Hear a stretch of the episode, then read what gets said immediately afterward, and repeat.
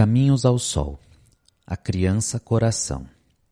Texto da Coordenação Artístico-Pedagógica 2020. Suelen Ribeiro e Tiago Negraxa. Tatuapé, Anhangabaú, Itaquera, Guaianazes, Ibirapuera, Anhembi, Tucuruvi, Jabaquara, Tamanduateí, Pirituba, Moca. Lugares transformados em caminhos, pontos de encontro, rotas de fuga. Nomes que indicam origem, eventos, emoções de tempos antigos. Nomes que habitam nossa memória e às vezes caem em nossos lábios apenas por força do hábito. Palavras que carregam histórias. Daniel Munduruku O dono da força é bonito, vamos cultuá-lo. Dono do corpo, senhor dos caminhos, nos dê licença. Saudação a Exu. Tem bala de coco e peteca. Deixa a criança brincar. Hoje é dia de festa. Aí beijada vem saravar. Ponto de Erês. O que temos entendido por ser criança? Qual o direito da criança à cidade? E o direito ao mundo? Como quebrar as estruturas adultocêntricas? Ser criança é condição de invisibilidade? Como verter farturas, diversidades, pluralidades nos modos de participação das crianças na vida social? Como misturar as águas? Como confluir as linguagens?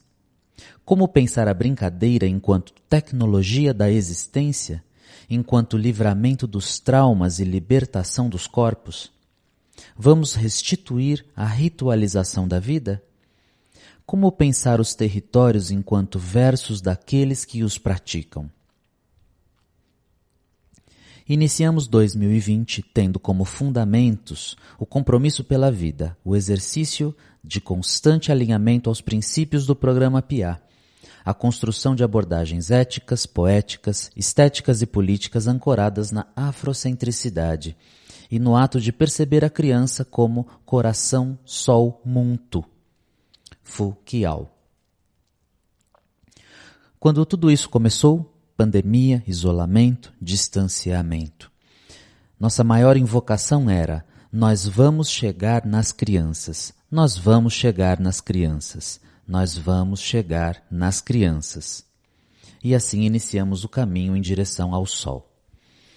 Com isso, atuamos a partir de dois eixos fundamentais: a luta antirracista e a restauração da reterritorialização dos corpos, das práticas da memória e do imaginário.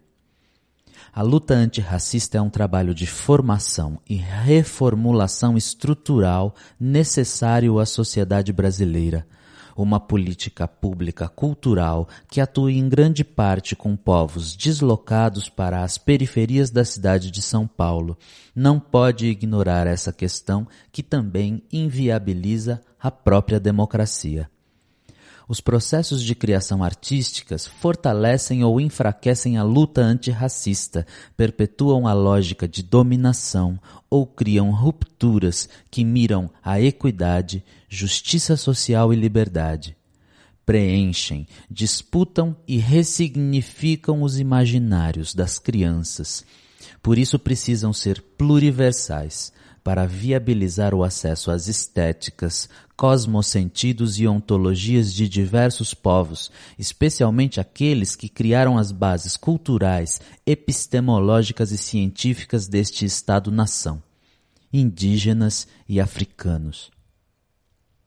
O fato de o PIA atuar distribuído pela cidade de São Paulo nos coloca na relação com diversos grupos sociais e étnico-raciais, Porém, a matriz cultural hegemônica, narrada como heróica e soberana, é a matriz social eurocristã ocidental. Entender como dar força às elaborações estéticas indígenas e africanas é criar uma outra possibilidade de existência. Dissolver as estruturas de apagamento e da história única é um desafio necessário a todas as pessoas, sobretudo aquelas que se propõem a estar dentro das políticas públicas de formação. Lélia Gonzalez e Chimamanda Ngozi Adichie. Na jornada desses dois últimos anos, cocriamos e co-instauramos de maneira intensa práticas artístico-pedagógicas com base nas culturas do nosso território, estas majoritariamente constituídas por matrizes africanos e dos povos originários.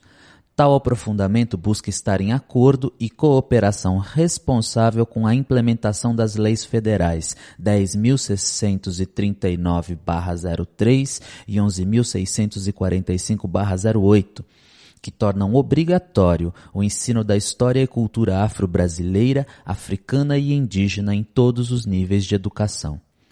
Uma das diretrizes propostas nessa lei, por exemplo, é que professores devem ressaltar a cultura africana como constituinte e formadora da sociedade brasileira, na qual negros, negres e negras são sujeitas históricas, valorizando-se, portanto, o pensamento e as ideias de importantes intelectuais afrodescendentes toda a pluralidade cultural africana, incluindo suas práticas espirituais, as chamadas religiões de matrizes africanas.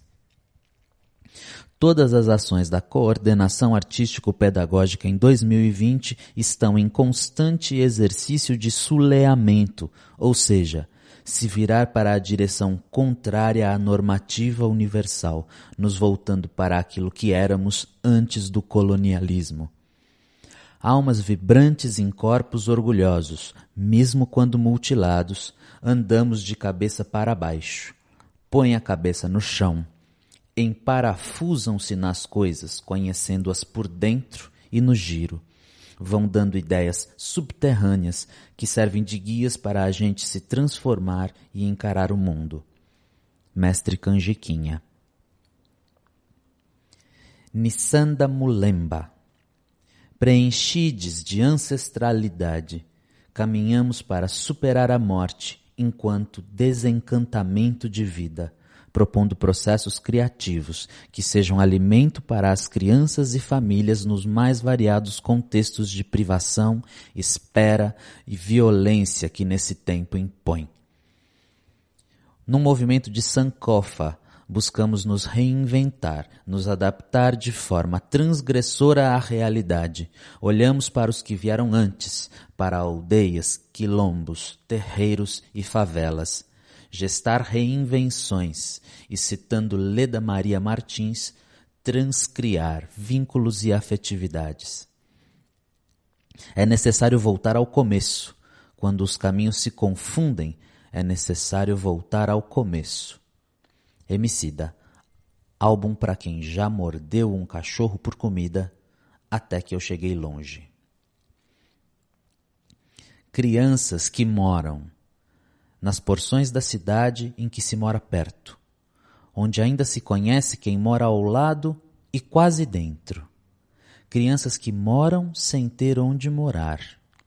Crianças sem espaço, sem ruas, sem escolas, que brincam crianças que maternam outras crianças, que cozinham, que limpam, que brincam. Crianças que testemunham tapa e bala, mas que brincam. Crianças que têm medo da farda, brincam. Crianças alvejadas enquanto brincavam. Essas crianças nos gritam: e agora, o que vocês vão fazer? façam diferente, façam alguma coisa. O ciclo de dor pode acabar aqui. Porque dentro das tecnologias das crianças estão a invenção, a força, o segredo, a brincadeira, a cultura, as linguagens, as memórias.